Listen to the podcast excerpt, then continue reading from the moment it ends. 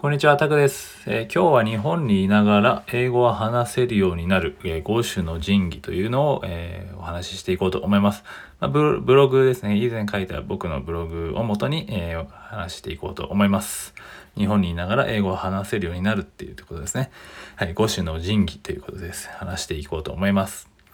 はい。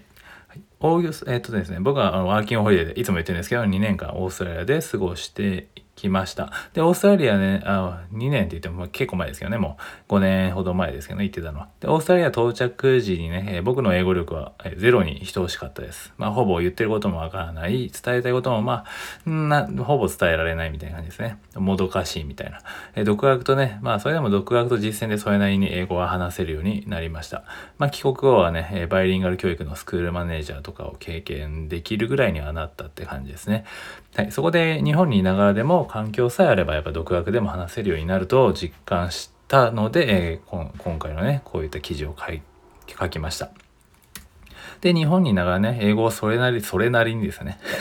それなり、まあ、すごい高めるとかじゃなくて、まあ、本当にそれなりに本当にね、えっと、仕事とか、まあ会、話、日常会話ぐらいは全然できるぐらいまでのレベルに行くために必要なものっていうので5種の神器って挙げたんですけど、まあ、それが1つ目が Essential Grammar in Use、2つ目が English Grammar in Use、3つ目がネイティブキャンプ、5つ目が、4つ目が YouTube、5つ目が、5つ目が Netflix 系ですね。動画配信サービスで。であとはね、対面で話せる外国人の友人とかを見つければ完璧です。まあ、僕がね、過去に戻ってワーホリに行く前に、えー、自分におすすめなら、おすすめするならこれですね。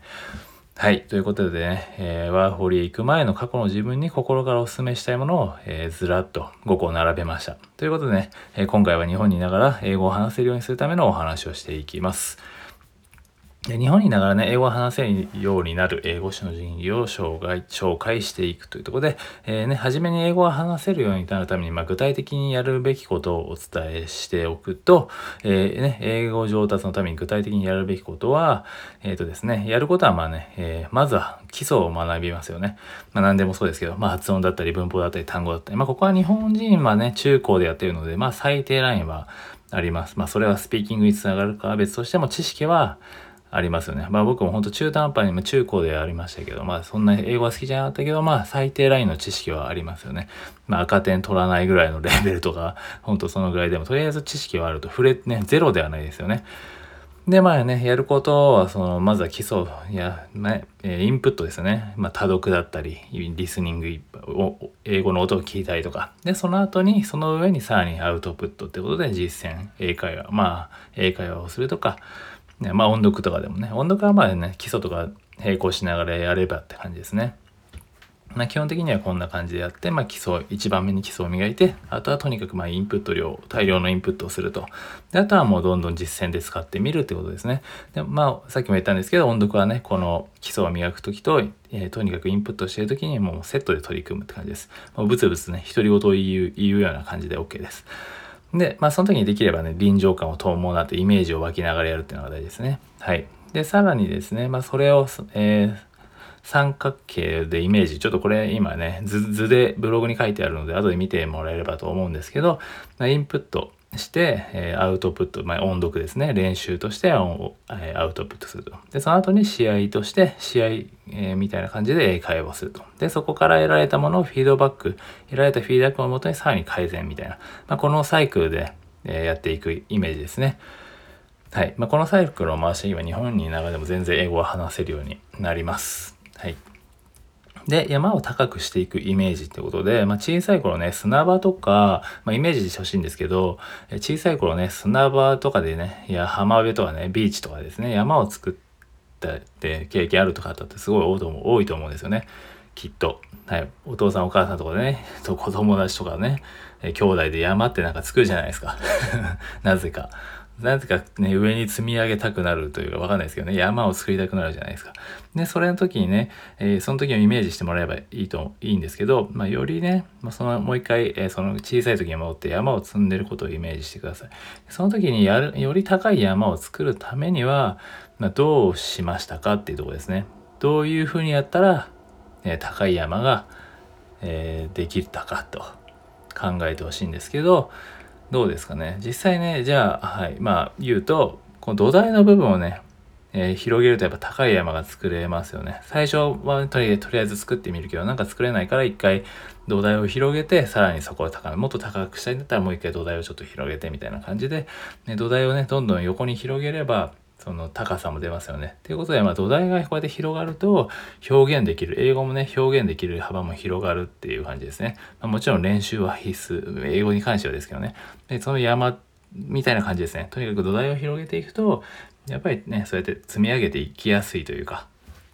っていう感じでね、英語力を高めるのも、もう まあきっとそんなイメージっていうところでですね、ざっくりですけど、はい。で、英語力をね、高める五種の神器ということで、はい、えー、さっえー、冒頭に言ったことの繰り返しですけど、 Essential Grammar in Use、 English Grammar in Use、ネイティブキャンプ、まあこれオンライン英会話ですね。という YouTube、ネットフリックス系とか、まあこれをね、えー、活用していけばいいんじゃないかなと、はい、思ってます。まあ一つずつちょっと簡単にね、説明すると、まあエッセンシャルグラマーユースっていうのは要所なんですけど、これは世界的ね、グラマー、違う、世界的ベストセラーのね、えー、英文法書なんですけど、ま、個人的にはもう、いつもおすすめしてて、もうなんか本当にもうぜひ全員やった方がいいんじゃないかなって 思ってるぐらいなんですけど、はい。まあ僕は英語の価値観を変えてくれた一冊ですね。はい。で、まずこのメリットですね。まずエッセンシャルグラマーインスのメリットとして、まあ語彙力アップする。えー、まあ絵が多くてね、理解しやすい。あ、そもそもこれ要所ですね。絵が多くて理解しやすい。で、驚くほどわかりやすい。英語の基礎の基礎が磨ける。日常で使える最高のフレーズ集。え脳の中に英語回路の基礎を築ける。会話に必要な文法知識が身につく。中学英語レベルで英語を英語で学べると。え次に紹介するね、 English Grammar in Use をやる前におすすめね。これ初心者向けで、まあ結構独学向けのものなんで、でしかも中学レベルができれば OK と。って感じですね。まあ英語の基礎がっつりとにかく、ね、磨きますし、先ほど言ったように僕はね、英語に対する価値観が変わりました、これで。英語ってこんな簡単というか、こういう感じでいいんだって思いましたね。はい。で、次は、 English Grammar in Use で、まあこれもさっきのね、今の Essential Grammar in Use の次のレベルで、こっちがね、世界的ベストセラーなんですけどね、一番最初に出たものはこちらで、えー、それがですね、 Essential Grammar in Use、最初に紹介したのは初級者向け。で、今、 English Grammar in Use っていうやつが中級者向けですね。テキストとしては赤と青で分かれてるんですけど、こんな感じです。で、 English Grammar in Use のメリットも言っておくと、まあ語彙力がつく。多読代わりになる、やりきると自信がつく。脳の中に英語回路が生まれる。ビジネスレベルでも活かせると。で、日常に使えるね、最高のフレーズ集。TOEIC なしでもスコアが取れる。会話に必要な文法の知識が身につく身につくと。はい。実践の場をね、組み合わせて学びながら使うともう最強ですと。はい。もしね、この Essential Grammar in Use、 English Grammar in Use、2冊をやったらもう基礎はもう他やんなくていいぐらいバッチリです。もう本当に、そのね、上を目指さなければね。はい。でもね、これね、オーストラリアでビジネスをしている方はお墨付きってことで、オーストラリアでね、ビジネスをしている方から、えー、僕はワーホリ行った時にね、これを2冊ね、紹介してもらいました。まあ、その方曰くね、この2冊でビジネスレベルまで活かせる英語の基礎が身につくと。まあ、その方ね、オーストラリアでビジネスしている人だったんで、まあ、説得力はありますよね。で、かね、えー、先ほどの最初に言ったように、えー、ね、えー、まずはね、基礎とね、文法と単語、そして多読の代わりにもあるんで、最初に言ったね、その積み上げ、基礎の積み上げとインプットの部分で、え、活用できるので、まあ、文法、文法、単語を学べて、さらにね、要所なんで多読代わりになるんで、まあ、一石三四鳥レベルですね。はい、そんな感じのいい本です。まあ、これはも詳しくはね、ブログに貼るので、ぜひ見ていただけると幸いです。で、まあ注意点としてはですね、分厚めのテキストなので挫折する可能性ありということですね。解析、解決策としては実践の場を作ることです。まあなぜならね、こうやってグラマーインユースシリーズは結構実践の場があってこそ本領発揮するものです。で、効果を感じられてるのね、テキストもやっぱはかどるんで、はい、僕はまあそう、まさにそうでした。海外でやってたんで、とにかく学んでは実践してました。ということでね、海外に近い英語の実践環境を作れるオンライン英会話がおすすめです。ということで、ネイティブキャンプをおすすめしています。オンライン英会話でもね、有名ですよね。まあ、こちらね、特徴、特徴としては、月額ね、6480円。安いですよね。で、100、100カ国以上の外国人講師がいて、まあ、アプリのクオリティがとにかく素晴らしいと。で、あとは24時間予約なしで、まあ、どこでも英会話レッスン可能っていう、ちょっとね、もう最強すぎるサービスなんですけど、はい。英語を話す実践の場としてはもう最高としか言えないですよね。日本にいてこれだけね、たった6500円ぐらいで毎日もう無制限ですからね。はい。まあ、ネイティブとはなかなかできないですけど、でもいろんな国の話すっていう部分ではもうめちゃくちゃ最強のツールです。はい。こちらもね、えっ、ー、と、無料体験レビューみたいなので、失敗しない使い方っていうので、記事を書いてるので、こちらも合わせてみてください。で、次、YouTube ですね。YouTube、4つ目 YouTube は言わずと知れたまあ世界最大の動画サービスですけど、YouTube はね、英語学習用というよりかは、まあ、息抜き用として使うといいかなと思っております。つなね、ちなみに僕は YouTube でフレーズとか発音を学びつつ、まあ、見ていたんですけど、みんないくつか個人的なおすすめのチャンネルをおすすめすると、コペル英会話ってやつですね。オーストラリア時代によく見ていて、まあ、日本、えー、とオーストラリア行く前にも見てたんですけどね、はい、あの、イムラン先生という方でね、結構面白いです。コペル英会話ですね。調べてみてください。で、次はね、ハッパー英会話さん。まあ、これは結構今知ってる人もいるかもしれないですね。はい、これも YouTube チャンネルおすすめです。で、この辺りはね、発音や使える表現も学べて、まあ、参考書でのね、学習に使えた時に活用するのがいいかなと思います。まあ、あとは自分の好みのチャンネルを見つけてみてください。はい、あくまでね、息抜き用として。で、あとはね、自分の趣味から探すのもおすすめです。まあ、ここは完全にね、余談なんですけど、僕はね、数年前からちょっと新たな趣味としてウクレレを始めたんですけど、まあ、それのね、YouTube で調べたらやっぱり海外でね、ウクレレを教えている、まあ、チューターって言ってね、まあ今日本でもいますよね、ウクレレ YouTuber みたいな。で、海外にウクレレを教えてくれる人がいるので、そういう人の自分の趣味に合った英語、なんかものを見ると。っていうとね、いいですね。これだと、こんな感じですね。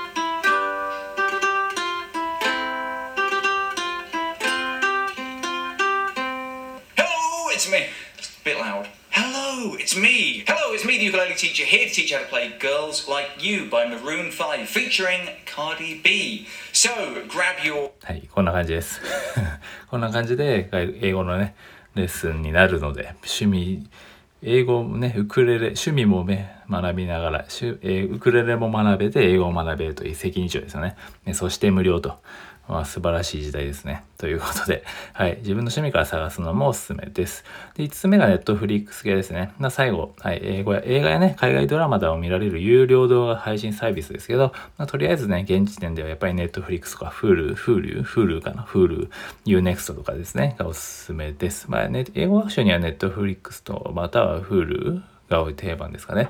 とりあえず、まあ、無料体験できる Hulu とかね、 U-NEXT で試してみるのもありですね。王道のね、フレンズってあるんですよ、海外ドラマの。ま面白くて僕はお勧めしています。ね、これをなんか否定する人もいるんですけど、まあ別に単純に自分が楽しめればいいんじゃないっていう感じです。まあ、これもね、本当に息抜きつき、息抜きしつつ英語に多く触れる目的はメインですね。なんで別に何でもいいと思います、別に。まあでも日常会話系が多いものがいいかもしれないですね。はい。で、動画系はね、やっぱり上級者向け教材として認識しておくっていうのが大事で、まあ、正直ね、映画や海外ドラマは初心者の英語学習には向きません。えなぜならね、やっぱり理解できずに音だけが流れていってしまうからですね。まあ、なのでリアルな英語に多く触れるくらいのつもりで気軽に取り入れることをお勧めしています。はい、そういう感じですね。はい。と、で、英語学習初心者のうちはね、メインの学習は、えー、基礎を徹底的にやると。まあ、そして音読、息抜きに動画を使うみたいな感じです。で、以上がね、日本にいながら話せるようになるようですね、話せるようにするための5種の神器ということで、えー、お勧めしてきました。で、まあ、最後にまとめておくと、 Essential Grammar in Use と English Grammar in Use の2冊は文法、単語、多読、音読を磨く、えー高めると。高める。基礎を磨く。で、ネイティブキャンプは英会話の実践で使うと。で、YouTube はね、多く英語に、えー、じゃあ、えー、YouTube と Netflix か。はもう英語に多く触れるために使うっていう感じですね。はい。まあそんな感じでやっていければ、えー、自分に合いそうなものをね、試し、試しにこうやって取りつつ、取り入れつつやっていくといいと思います。あくまでね、これ僕の経験に基づいたものなので、まあ参考程度にしていただければ幸いですけど、まあ英会話をね、えー、そんなにこう独学である程度伸ばしたいという方は是非試してみてください。はい。で、日本にならね、英語を上達させる鍵は継続ですってことで、えー、最後にね、英語学習の8割は挫折、ね、8割挫折すると言われているそうです。まあ自分はね、自分も何回か挫折してます。まあそもそもね、